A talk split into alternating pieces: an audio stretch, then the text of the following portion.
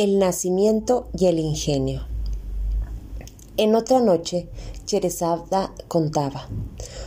Hubo una vez un hombre sirio al que Alá concedió el don del ingenio tardo y la sangre pesada, como a todos los sirios, puesto que es bien sabido que Alá repartió entre todos los países diferentes cualidades y virtudes para sus hombres, las cuales pasan por herencia a los hijos de los hijos de los hijos.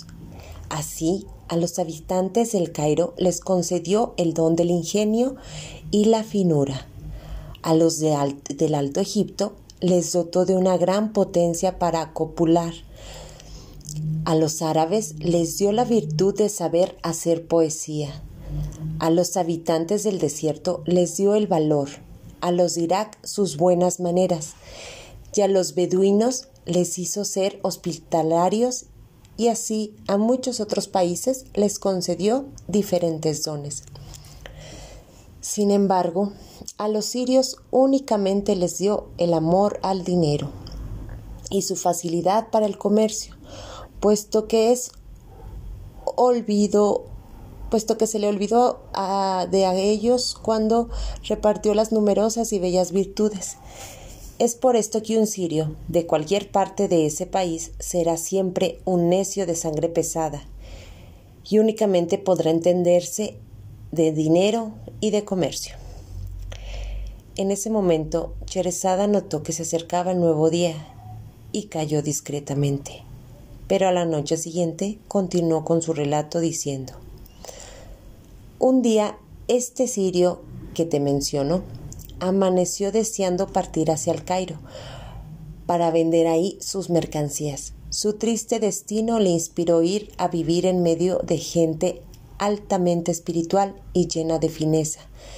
Pero como todos los de su raza pensaban que deslumbraría a los habitantes de El Cairo con todas las mercaderías que llevaría, para esto llenó varios cofres con los mejores telas, sedas, armas y, demás artículos que creyó podrían interesar y partió hacia allá. Una vez que hubo llegado, buscó un local para exponer, exponer sus mercancías y una habitación donde vivir.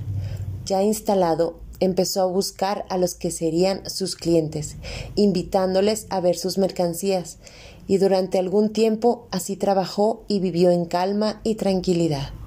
Un día decidió ir a dar un paseo. Miraba todo lo que había por las calles, los comercios y las casas de los habitantes.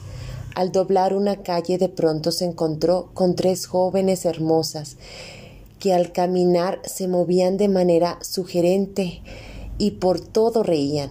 El sirio no sabía decir cuál de las tres era más hermosa y atractiva. Embelesado, se acercó a ellas y las invitó a ir esa noche a su habitación.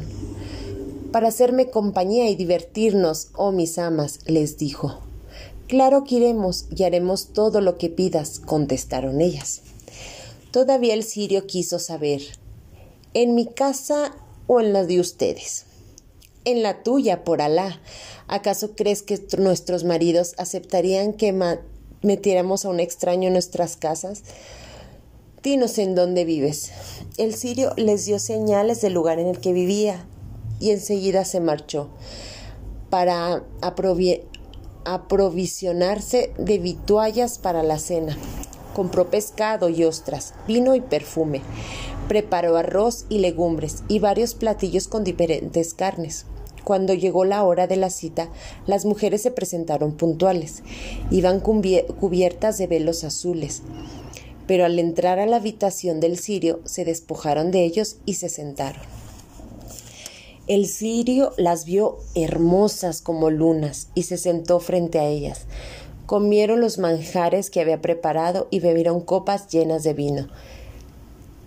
Cada vez que le ofrecían una nueva copa de vino, el sirio la aceptaba y la bebía de un solo sorbo.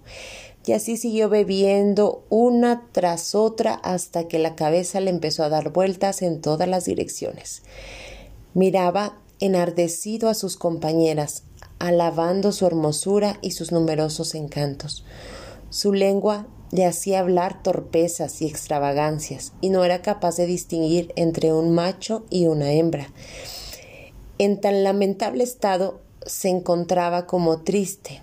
Era su destino. Reía, lloraba, estornudaba.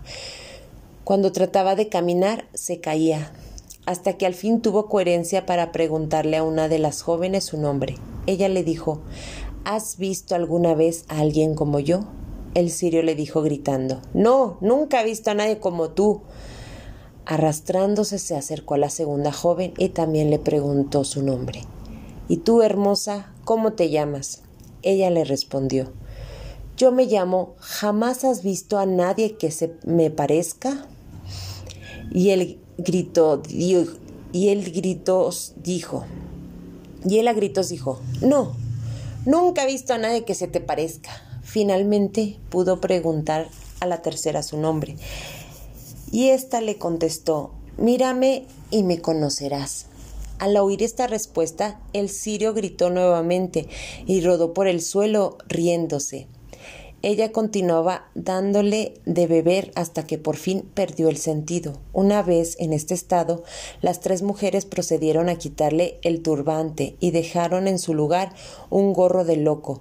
Revisaron la habitación por completo y cogieron todos los objetos de plata, de oro y todo lo que tuviese valor.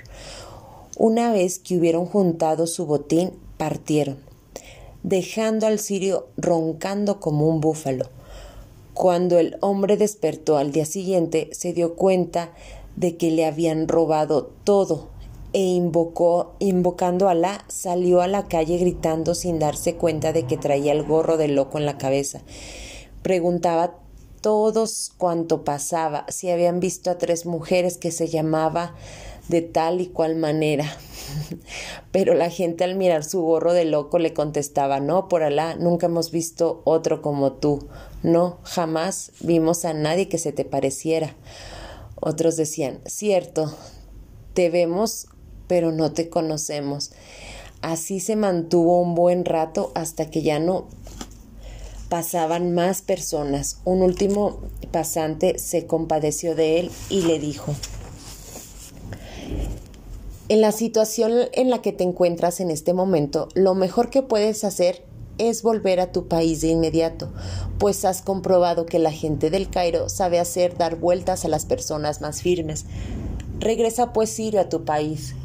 Y entonces el sirio decepcionado se volvió a Siria, de donde nunca debió haber salido. Con frecuencia a los sirios les sucede semejantes cosas en Egipto. Por eso maldicen a los nativos de este país. En este momento, Cherezada, se dio cuenta de que el nuevo día se acercaba y cayó discretamente.